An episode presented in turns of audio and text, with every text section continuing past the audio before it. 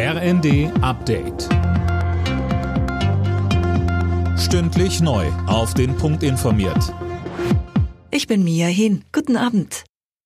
Das von Russland abgehörte Gespräch deutscher Luftwaffenoffiziere über Taurus-Marschflugkörper sorgt weiter für Diskussionen.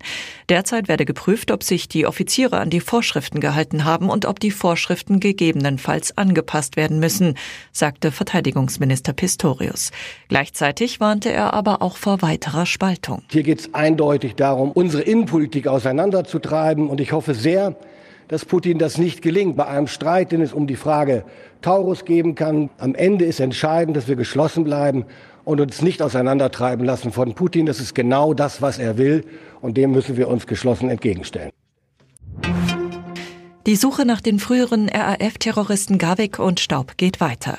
Bei einem Großeinsatz in einer linksalternativen Bauwagensiedlung in Berlin hatte die Polizei zwischenzeitlich zehn Menschen in Gewahrsam genommen. Michelle Kolberg. Ja, das ist richtig. Die beiden gesuchten Ex-Terroristen waren aber nicht darunter, heißt es vom zuständigen LKA Niedersachsen. Beide sollen gemeinsam mit der kürzlich verhafteten Daniela Klette nach ihrer RAF-Zeit unter anderem mehrere Geldtransporter überfallen haben.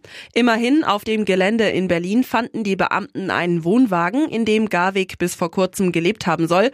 Er wurde jetzt beschlagnahmt und wird auf weitere Hinweise untersucht.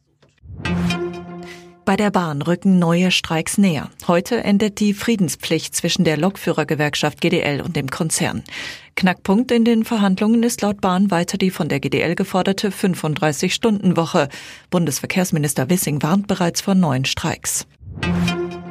Bayer Leverkusen hat das rheinische Duell in der Bundesliga gewonnen. Nach dem 2 zu 0 in Köln haben die Spitzenreiter aus Leverkusen den Abstand auf die Bayern in der Tabelle auf 10 Punkte ausgebaut.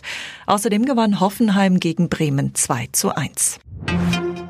Rekordweltmeister Francesco Friedrich hat mit seinem Viererbob erneut den WM-Titel geholt. Er siegte in Winterberg vor Johannes Lochner. Adam Amour machte als Dritter den deutschen Erfolg perfekt. Alle Nachrichten auf rnd.de